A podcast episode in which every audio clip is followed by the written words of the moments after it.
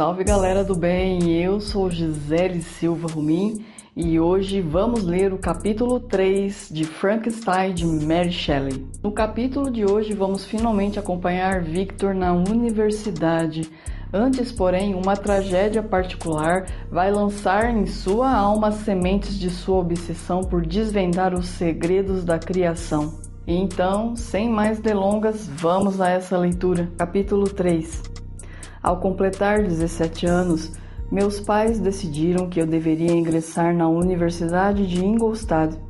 Até então, frequentar as escolas de Genebra, mas meu pai julgava necessário, para ter um estudo completo, que eu me familiarizasse com a gente e os costumes diferentes dos de meu país de origem.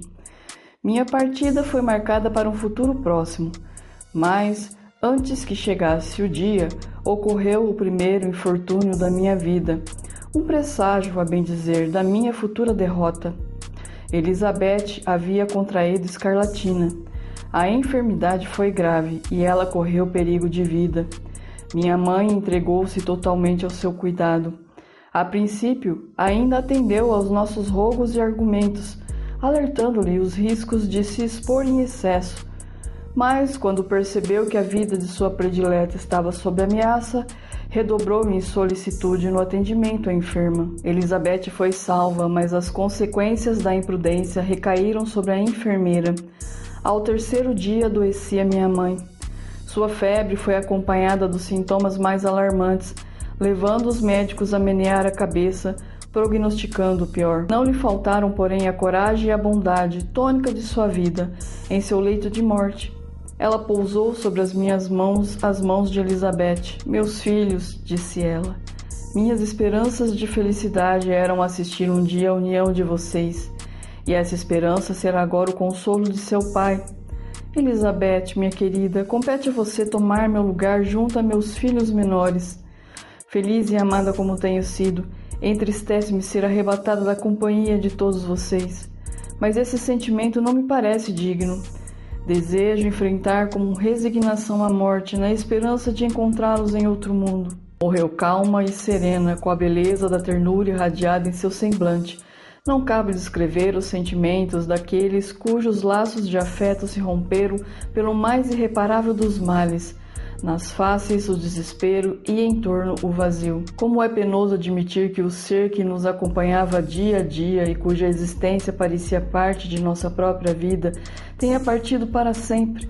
Que a doçura dos olhos bem-amados se tenha extinguido e que nunca mais nos soará aos ouvidos essa voz familiar, perene mensagem de afeto e carinho. A essas reflexões dos primeiros dias, a passagem do tempo vem juntar a dureza da realidade e só então nos damos conta da verdadeira dor e da amargura. A quem, todavia, não terá essa mão implacável arrebatado alguma vez um ente querido? Por que descrever essa mágoa que todos nós já sentimos ou sentiremos um dia? Eis que chega afinal o tempo em que o pesar se transforma em vício, e é preciso coragem e conformação para bani-lo. Morrer a nosso ente mais querido, mas os deveres a cumprir subsistiam. É preciso retomar o curso da vida prosseguir com os outros e aprender a julgar-nos ditosos quando alguém ainda nos resta. Minha partida para Ingolstadt, retardada por esses acontecimentos, voltava agora a ser decidida. Consegui de meu pai dilatar o prazo por várias semanas, pois parecia-me sacrilégio abandonar então o recolhimento do lar enlutado para precipitar-me no burburinho da vida. Partir era uma nova tristeza que recaía sobre mim. Não me agradava deixar os que me restavam, sobretudo estando ainda Elizabeth sob os efeitos do recente golpe. Ela, por sua vez, tentava dissimular a própria mágoa, esforçando-se por consolar os demais.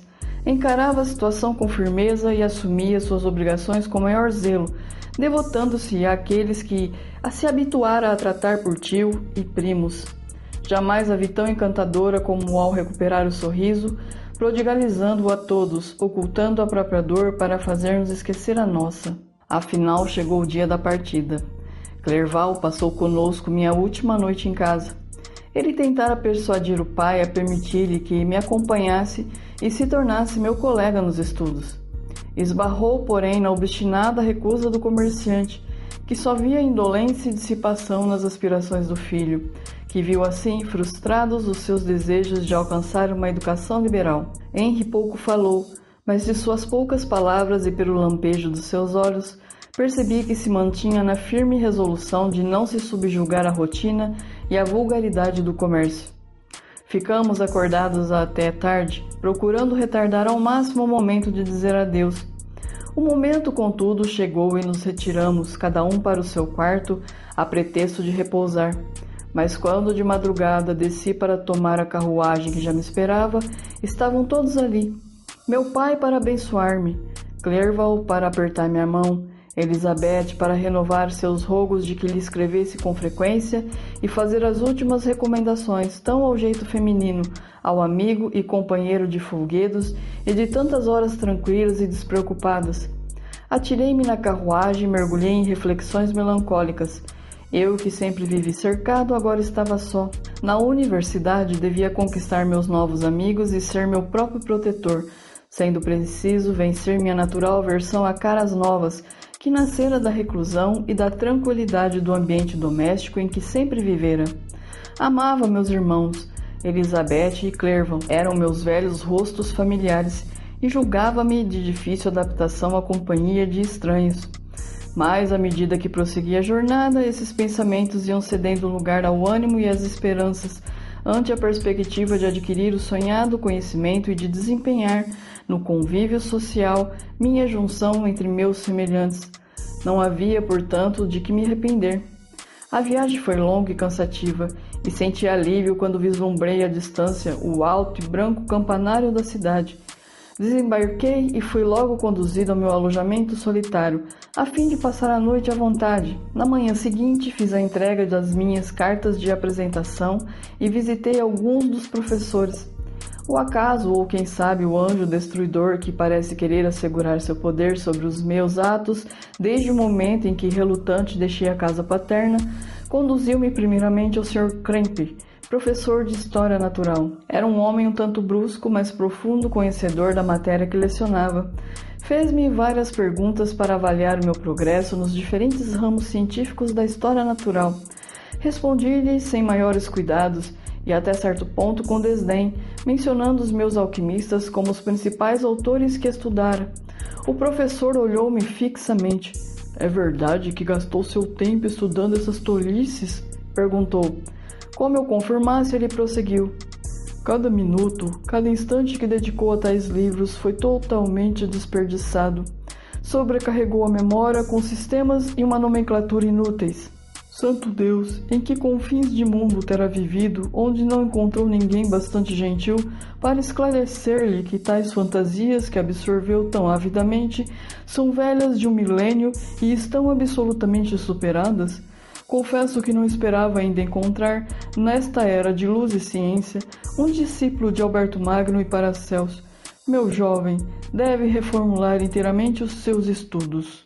Assim falando, ele afastou-se e anotou uma lista de vários livros sobre a matéria, que recomendou-me adquirir e despediu-me após mencionar que, no princípio da semana seguinte, pretendia iniciar a série de aulas sobre história natural em suas relações gerais e que Waldman, outro professor, daria aulas de química em dias alternados com os de suas lições. Voltei a meus aposentos sem me despedir, decepcionado, pois já disse que eu próprio havia muito tinha renegado aqueles autores que o professor condenara. Voltei sem a menor intenção de reiniciar tais estudos, sob qualquer forma que fosse. O professor Krempe, um homenzinho atarracado, de voz áspera e rosto repulsivo, não me predispôs favoravelmente às suas pesquisas. Fiz uma retrospectiva das minhas conclusões desde os primeiros tempos quando criança, não me satisfazeram os resultados prometidos pelos modernos professores de ciência natural. Numa confusão de ideias, somente explicada pela minha pouca idade e falta de orientação, eu tinha voltado sobre os passos do meu conhecimento e trocado as descobertas dos recentes pesquisadores pelas utopias dos alquimistas marginalizados. Além disso, passara a menosprezar as aplicações práticas da moderna ciência natural mas agora o panorama era outro. A preocupação do pesquisador parecia limitar-se ao aniquilamento daquelas fantasias em que antes se baseava meu interesse científico. Ingloriamente, Pediu-me que trocasse quimeras mirabolantes por realidades acanhadas.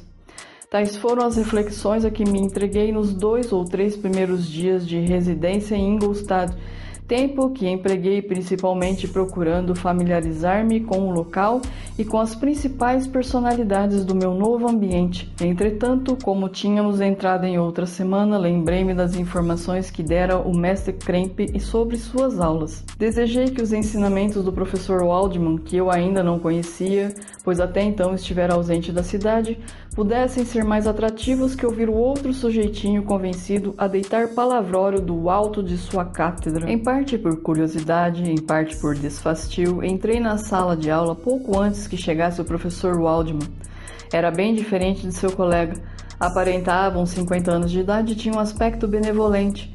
Ainda tinha os cabelos escuros, com uns poucos fios grisalhos nas têmporas. Era de baixa estatura, o que ele procurava compensar com sua postura impertigada, e tinha a voz mais suave que já me foi dado ouvir de um homem. Iniciou a aula recapitulando a história da química e dos vários aperfeiçoamentos que foram sendo introduzidos por sábios de diversas épocas, pronunciando com ênfase o nome dos mais notáveis. Fez então um panorama do atual estágio da ciência, explicando muitos de seus termos elementares. Após efetuar umas tantas experiências preparatórias, concluiu enaltecendo a química moderna com palavras que jamais esquecerei. Os antigos mestres dessa ciência, disse ele, prometeram o impossível e nada realizaram. Os modernos muito pouco prometem. Sabem eles que os metais não podem ser transmudados e que o elixir da longa vida é quimera. Mas esses sábios, cujas mãos parecem feitas apenas para remexer nas coisas corrosivas e os olhos para olhar através do microscópio, na verdade realizam milagres. Eles penetram no recôndito da natureza e revelam como ela opera em suas funções mais secretas. Eles galgam o espaço, descobriram o processo de circulação do sangue e a natureza do ar que respiramos, adquiriram novos e quase ilimitados poderes e podem comandar o trovão nos céus, reproduzir nos laboratórios os terremotos e percrustar o mundo invisível. Perguntei-me se seriam essas palavras uma dissertação do professor ou um oráculo pronunciando minha destruição. Em verdade, à medida que ele falava, sentia-me como se minha alma estivesse em luta com um inimigo impalpável. Uma a uma foram tocadas as peças que formam o mecanismo do meu ser, e logo minha mente foi totalmente tomada por um único pensamento. Por mais que se tenha feito, bradou a alma de Victor Frankenstein, muito mais eu alcançarei. Desbravarei novos caminhos, explorarei forças desconhecidas e revelarei ao mundo os mistérios da criação. Naquela noite não consegui pregar o olho. Meu íntimo achava-se em estado de insurreição e torvelinho. Impunha-se que se restabelecesse a ordem, mas faltavam-me forças para tanto.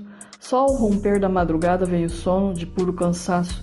Ao despertar, meus pensamentos passados eram como um sonho remoto. Permaneceu viva apenas a resolução de tornar aos meus antigos estudos e devotar-me à ciência para o qual julgava possuir um talento natural.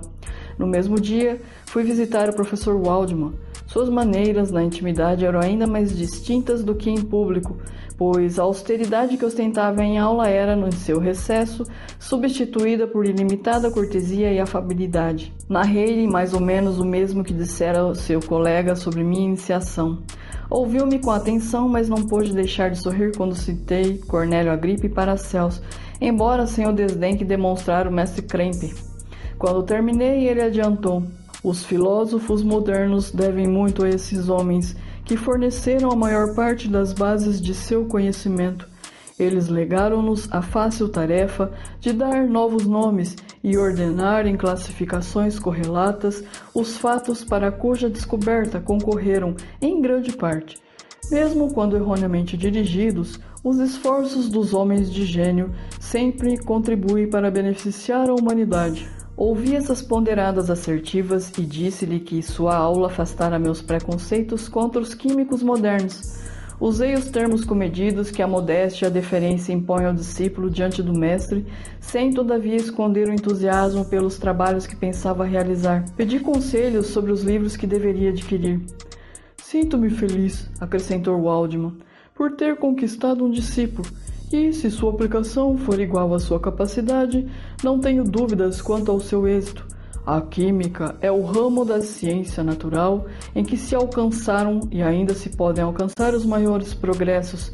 É por isso que me interessei particularmente por ela, sem contudo desdenhar outros ramos da ciência. Ninguém seria um bom químico se concentrasse sua atenção apenas nesse setor do conhecimento humano.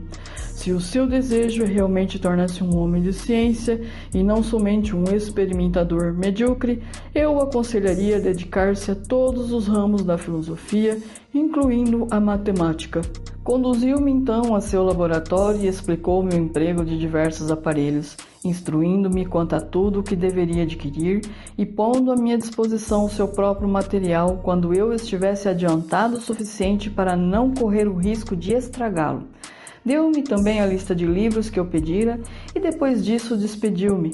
Assim terminou aquele dia memorável em que meu futuro seria decidido. Então é isso, pessoal. Eu agradeço muito a todos que estão acompanhando essa leitura.